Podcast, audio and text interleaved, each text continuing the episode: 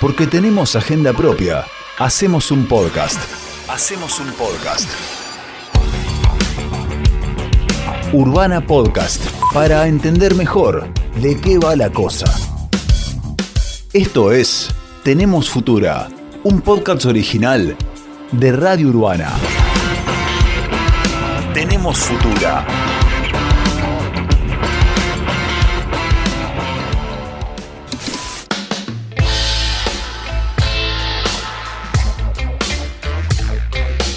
Vamos a hablar sobre la pandemia silenciosa.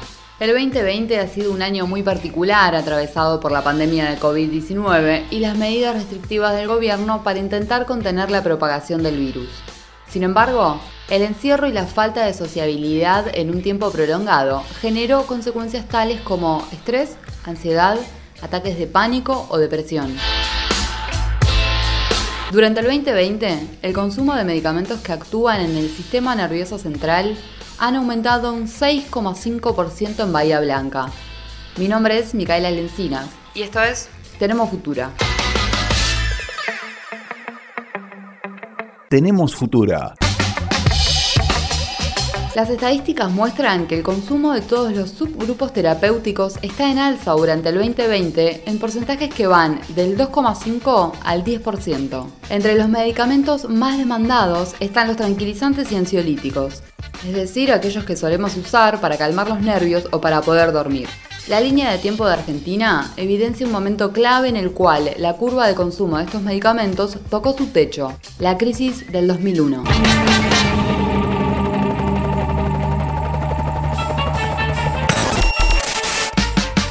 Para conocer cómo se sienten las ventas, hablamos con el secretario general de la Asociación de Empleados de Farmacias Local, Martín Farías. Sorprende mucho a los compañeros y compañeras que están en el mostrador eh, la cantidad de chicos jóvenes que han empezado a consumir los eh, antidepresivos y medicamentos para, para dormir en realidad arranca desde, la adolescencia. Hay, hay, chicos que van acompañados de sus padres a comprar estos medicamentos y eh, más o menos hasta los 40 años es lo que nos ha llamado la atención de la cantidad de jóvenes que han empezado a consumir o que, se ha incrementado el número de, consumo de, estos medicamentos, obviamente debido a, los daños colaterales que, va dejando la pandemia si no hay un marco posible dentro de un futuro incierto. Entonces, ¿cómo reaccionamos frente a esto? Insomnio, dolor muscular, ansiedad, depresión, aumento de psicosis, contracturas, son algunos de los síntomas que en la pandemia por coronavirus han significado que aún al día de hoy, a más de 15 meses, haya aumentado la demanda de consultas y la demanda de estos fármacos. Esta realidad que se va internalizando también genera estrés y por lo tanto aumento en la demanda de ansiolíticos o descontracturantes según la farmacéutica Silvia Godoy, presidenta del Colegio de Farmacéuticos de Bahía Blanca. Asimismo, advirtió que durante el 2020 ha aumentado el consumo de antidepresivos y ansiolíticos, con picos durante la primera y segunda ola de la pandemia. Y si bien los datos aún no son oficiales, en el primer cuatrimestre del 2021 se ve un aumento exponencial en el consumo de los mismos medicamentos y sobre todo de ansiolíticos e inductores del sueño, según los datos de la Confederación Farmacéutica Argentina. Tenemos Futura.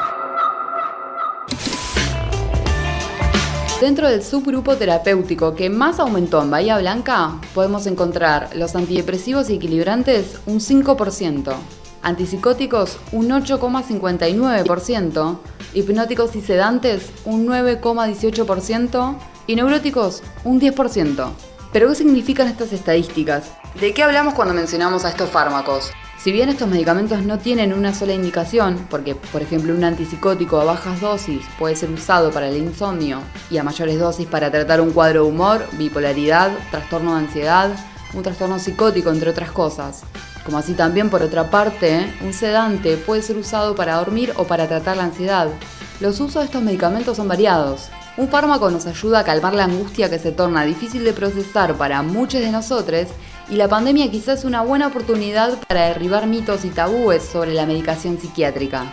La licenciada en psicología Laura Bernstein, especialista en clínica de adulto y miembro del consejo directivo del Colegio de Psicólogos de la ciudad, nos brindó un panorama de cómo nos afectó la pandemia.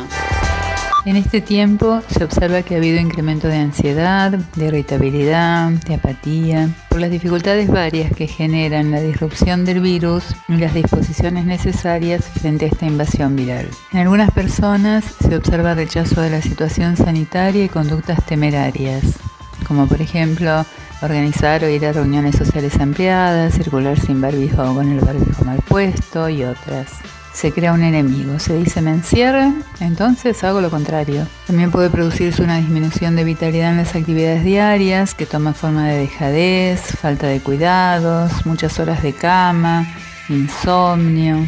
Se recurre a objetos calmantes como el alcohol o la comida, en fin. No es fácil manejar la incertidumbre que produce una situación de pandemia, no saber de dónde puede venir un contagio.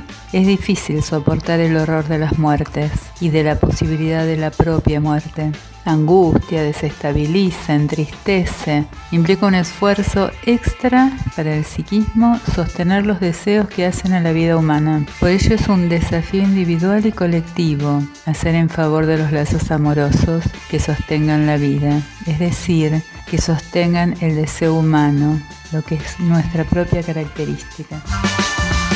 También le consultamos sobre cómo repercutió la pandemia en aquellas personas con afecciones psiquiátricas previas.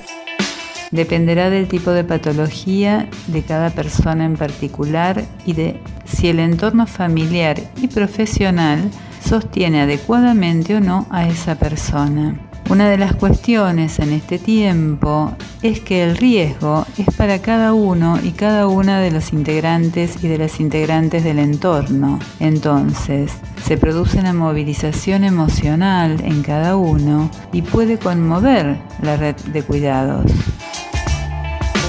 ¿Puede el miedo a una enfermedad cambiar nuestra mirada sobre los vínculos? No podemos dar respuesta en este momento, o al menos yo no puedo. Yo creo que las consecuencias las veremos a futuro. Sí puedo ver que al modo en que sucede cuando se tiene una enfermedad grave, sobre todo personal y a veces también de una persona muy querida, en el momento en que ésta se produce, la vida se ve diferente. Pero luego, ¿qué pasa? Se vuelve a lo anterior. Lo que observo en este momento es, más bien una agudización de la forma de vincularse previa. Quien manejaba formas de odio, del discurso de odio, continúa del mismo modo. Quien se manejaba de un modo solidario, continúa de un modo solidario y lo acentúa.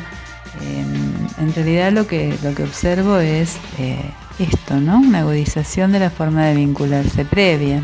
Quien estaba muy aislado está más aislado, quien tendía a estar con otros se las ingenia para tratar de estar todo lo posible con otros de los modos posibles, aunque a veces ceda para, por, por la situación imperante, pero bueno, ya veremos a futuro si el miedo al COVID cambia nuestra mirada sobre los vínculos.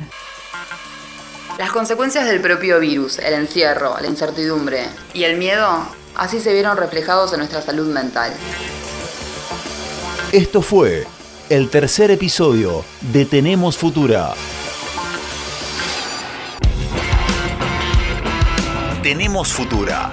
Idea y producción, Micaela Lencinas. Notas e informes, Lupe Seña, Tomás Casela. Edición y locución, Federico Becchi. Tenemos Futura, un podcast original de Radio Urbana.